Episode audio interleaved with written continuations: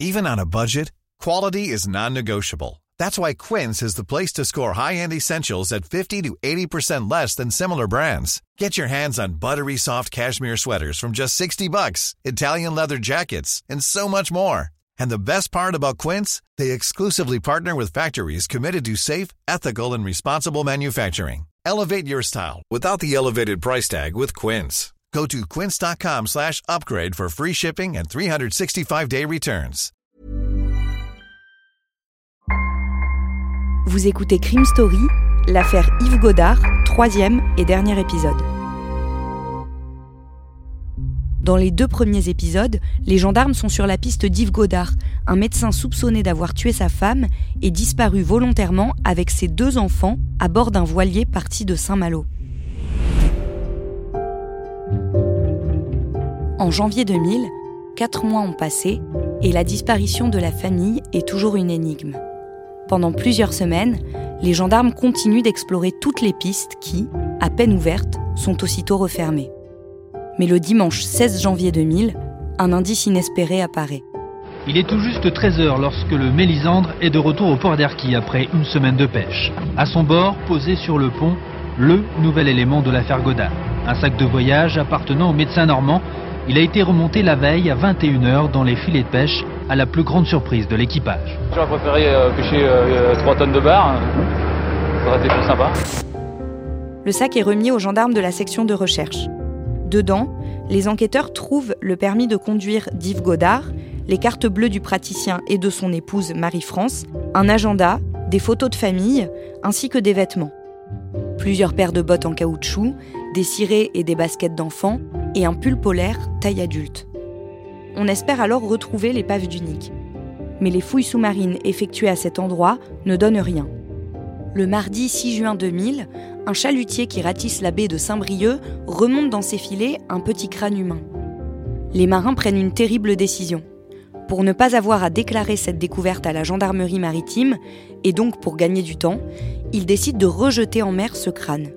Mais dans la foulée, un deuxième crâne, à peine plus gros, est remonté. Là, ils font le choix d'aller signaler leur découverte. L'analyse ADN révèle que c'est celui de Camille, la petite fille du couple Godard. Des comparaisons ont été effectuées avec les empreintes génétiques des membres disparus de la famille d'Yves Godard. Il apparaît que l'ADN révélé par les analyses effectuées sur le crâne découvert correspond à celui d'un membre de la famille euh, Godard de sexe féminin et qu'il ne s'agit pas, d'après les renseignements qui nous ont été fournis, de celui de Marie-France Godard. Selon toute logique, ce crâne serait celui de Camille, la fille du docteur Godard. Et les gendarmes émettent l'hypothèse que le premier crâne peut être celui de Marius. De nouvelles recherches sont effectuées autour de l'endroit où ont été repêchés les crânes. Mais là encore, on ne trouve rien. Damien, cette découverte macabre, qu'est-ce qu'elle change pour l'enquête? Bah, Ça change pas mal de choses parce que, en réalité, à partir de cet instant-là, on sait que les enfants, en tout cas Camille, de manière certaine, elle est morte puisqu'on a remonté son crâne. Et on sait que les pêcheurs ont remonté un autre crâne qu'ils ont remis dans l'eau en disant c'était plutôt un crâne de petite taille. On peut penser que c'est celui de son frère Marius, son petit frère Marius. Donc là, l'enquête, elle est, euh, elle est orientée sur, euh, sur des homicides, c'est-à-dire qu'on a jeté ces enfants dans l'eau. En tout cas, ils sont morts, ils sont au fond de l'eau. Donc c'est plus du tout, euh, c'est plus du tout la même histoire, c'est plus du tout la même enquête. Là, on est clairement sur, à minima, le meurtre de sa femme et le meurtre de ses enfants aussi. En janvier 2001, un autre fait divers ouvre une nouvelle piste. Oui, parce que le patron de la CDCA, alors ça c'est le fameux syndicat dont était membre euh, le docteur Godard, le patron de la CDCA, il est assassiné dans le sud de la France, chez lui, euh, par des hommes qui ne sont pas identifiés. Donc ça crée une espèce de, piste nouvelle, parce que on sait que le docteur Godard était assez investi dans ce, dans ce syndicat, donc on se dit est-ce qu'il y a un lien entre l'assassinat du patron de ce syndicat et la disparition du docteur Godard? Mais on ne trouve rien. Non, on a cherché un petit peu, mais comme les, tueurs du patron de la CDCA n'ont jamais été identifiés, bah, ça empêche d'avoir euh, une piste sérieuse. Le dimanche 11 février 2001, on retrouve sur la plage une carte bancaire qui appartient au docteur Yves Godard. Alors en février, euh, effectivement, on va retrouver une carte, puis une autre carte au mois de mai, puis une autre carte au mois de juillet de la même année. Euh, des cartes qui appartiennent toutes aux médecins et qui sont retrouvées comme ça sur la plage. Alors On est sûr qu'elles n'ont pas séjourné euh, depuis la disparition du voilier dans l'eau. Elles arrivent quand même en relatif bon état sur ces plages. Donc l'hypothèse des gendarmes, c'est qu'il y a quelqu'un qui a récupéré d'une manière ou d'une autre euh, ces cartes qui ont dû, remonter du fond de la mer et qui quelque part s'amuse, entre guillemets, c'est pas très drôle comme jeu, mais qui s'amuse à distiller ces éléments, ces indices euh, sur les plages bretonnes. Et un peu comme le Corbeau qui avait écrit les fameuses lettres anonymes euh, disant qu'on avait vu le docteur Godard sur plusieurs îles euh, anglo-normandes, et bah pareil, celui qui dépose ces cartes sur les plages, on sait toujours pas qui c'est aujourd'hui, n'a jamais pu être identifié. Et les investigations vont mener les enquêteurs dans divers pays, plus ou moins proches, et jusqu'en Afrique du Sud, en 2004. Damien, à cette époque, vous étiez déjà journaliste au Parisien. Est-ce que vous pouvez nous raconter ce qui s'est passé? En fait, c'est un, tuyau, comme on dit, qui nous, parvient d'une source assez proche de l'enquête à l'époque, qui nous dit, à une époque où l'affaire Godard, on a l'impression qu'elle est un peu enterrée. C'est-à-dire qu'il n'y a plus de pistes, on n'arrive plus à savoir. Et là, il y a quelqu'un qui nous dit, bah voilà, des enquêteurs français vont partir euh, en Afrique du Sud, au Cap plus précisément, parce que on a une information qui nous semble assez fiable, qui note la présence du docteur Godard sur place. Il faut savoir qu'à l'époque, on n'a toujours pas retrouvé du tout de traces, etc. Donc effectivement, c'est pris au sérieux. On va nous projeter des journalistes, enfin deux journalistes sur place, un petit peu en amont pour essayer d'aller voir si cette piste elle est si solide que ça. Et on va se retrouver donc au Cap. Alors il y a une petite communauté française qui, vit là-bas et surtout on va arriver à identifier un médecin aussi, un autre médecin euh, local, euh, qui lui euh, dit qu'effectivement, il a parmi ses patients un homme qui ressemble beaucoup à Yves Godard, qui d'ailleurs il croit savoir qu'il a été médecin en France, donc tout ça, ça commence à coller, ça commence, on commence à se dire, mais peut-être qu'il y a une vraie piste, et peut-être qu'il est effectivement euh, parti trouver refuge en Afrique du Sud.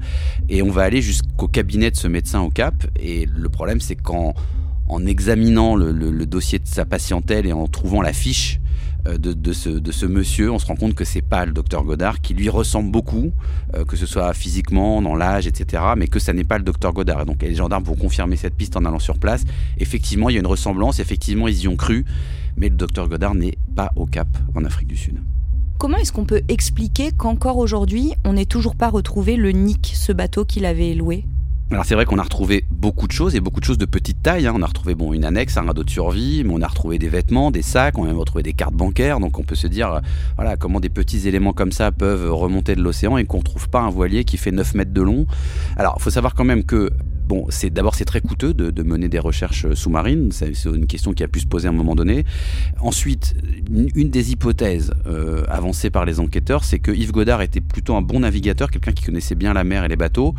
Il pense que s'il était dans une optique de, quelque chose de réfléchi, de disparition un peu réfléchie, il a pu s'aborder son voilier au-dessus euh, d'une fosse maritime, comme il en existe justement dans cette fameuse zone des casquets où, où ont été retrouvés quelques éléments.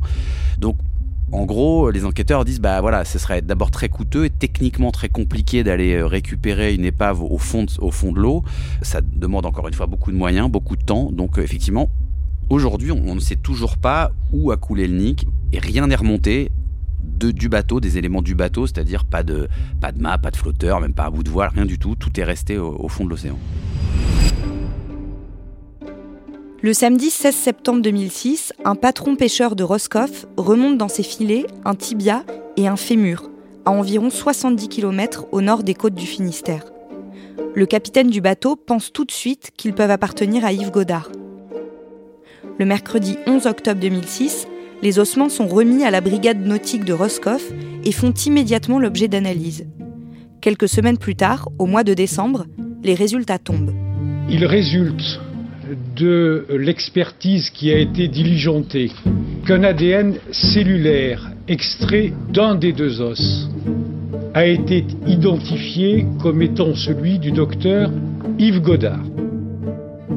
Ce sont bien les restes du docteur Godard. Il n'a donc pas refait sa vie dans un autre pays, mais repose lui aussi, comme sa fille et probablement comme son fils, au fond de la Manche. Mais si cette découverte permet de refermer toutes les pistes à l'étranger, elle n'explique pas pour autant ce qu'il s'est réellement passé. Elle ne dit pas si l'acupuncteur a été victime d'un naufrage, peu vraisemblable dans la mesure où ce marin expérimenté connaissait bien la zone et que la météo était clémente, ou s'il a volontairement sabordé le Nick. Elle ne dit pas non plus quel sort a été réservé à son épouse, Marie-France. Le 14 septembre 2012, l'enquête se conclut par un non-lieu. Damien, on ne sait toujours pas avec certitude ce qu'il s'est passé, mais une hypothèse est privilégiée, laquelle? Bah, L'hypothèse, c'est que euh, il y a d'abord eu un premier acte, un premier, un premier meurtre qui est celui de Marie-France, donc de sa femme. Ça, on pense, les enquêteurs pensent que ça s'est plutôt joué dans le Calvados, dans la maison familiale. Ensuite, il y a ce départ avec ses enfants euh, sur ce voilier qu'il avait quand même réservé quelques jours ou quelques semaines avant. Alors on peut imaginer que tout ça était peut-être prémédité, en tout cas prévu dans sa tête. Et après, ce qui se passe, c'est plutôt euh, l'hypothèse, c'est qu'il ait tué ses enfants euh, sur ce bateau, euh, qu'il ait ensuite jeté les corps à la mer peut-être, et que lui se soit suicidé ensuite. Alors de quelle manière, on n'arrive pas à le savoir, mais et qu'il ait voulu un peu maquiller tout ça en, naufrage. mais bon, il y a beaucoup d'éléments qui sont remontés et qui permettent de, de laisser penser à ce tableau-là. Alors après, pourquoi l'avocat des parents, des frères, des sœurs et des enfants et de l'ex-conjoint de Marie-France il a eu cette formule un peu étonnante au cours de, de l'enquête. Il a dit qu'il a emporté par altruisme criminel les membres de sa famille dans son suicide. Il dit en fait c'était faire croire à un naufrage et épargner ainsi aux survivants de vivre avec le souvenir d'un crime. C'est-à-dire voilà en gros pour pas faire trop souffrir ceux qui restent il essaie de monter un, scénario de naufrage avec un bateau qui coule, etc. C'est toujours des expressions un peu, un peu étranges, altruisme criminel, mais l'hypothèse n'est pas privilégiée par les enquêteurs qui, eux, voient plutôt une mise en scène euh, avec un meurtre d'autres meurtres ensuite des enfants et après un suicide du docteur. Le dossier est clos depuis le 14 septembre 2012, mais il pourrait être ouvert à nouveau. Oui, parce que en fait, pour les, pour les crimes, la durée a été doublée par une, par une loi de février 2017. On est désormais passé de 10 à 20 ans pour la prescription. Alors aujourd'hui, il n'y a pas de charge suffisante, euh, non seulement contre le docteur Godard qui est mort. Vous savez, quand on meurt, ça éteint ce qu'on appelle l'action publique, c'est-à-dire qu'on ne peut pas poursuivre un mort, ça peut paraître logique, on ne peut pas juger un mort. Donc après, c'était de regarder si quelqu'un d'autre pouvait avoir participé euh, au fait de, d'homicide volontaire sur Marie-France ou sur les enfants. Ça n'a jamais été prouvé par l'enquête, il n'y a pas eu d'autres interventions extérieures. Donc on peut imaginer que ce dossier il est fermé parce que bah, l'auteur est mort et qu'on en voilà, que ça clôt quelque part cette enquête. Maintenant, s'il y a un élément nouveau un jour qui survient, il y aura toujours moyen de le rouvrir. On peut imaginer par exemple qu'un jour l'épave soit retrouvée, l'épave d'Unique soit retrouvée, qu'il y ait des éléments et des investigations à faire dessus. Et ça, on a jusqu'en 2032 euh, pour essayer d'y de, voir plus clair. Mais objectivement, le principal auteur et le principal suspect est mort, euh, donc il n'y a pas tellement lieu d'aller chercher, euh, d'aller chercher des complices qui n'existent pas de toute façon.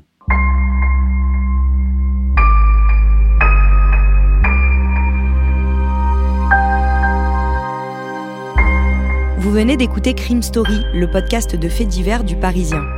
Avec à la production Thibault Lambert et Emma Jacob, à la réalisation Julien Moncouquiole et à la rédaction en chef Jules Lavie. Un épisode raconté avec Damien Delsoni et un podcast à retrouver chaque samedi sur le site leparisien.fr et sur toutes les plateformes d'écoute.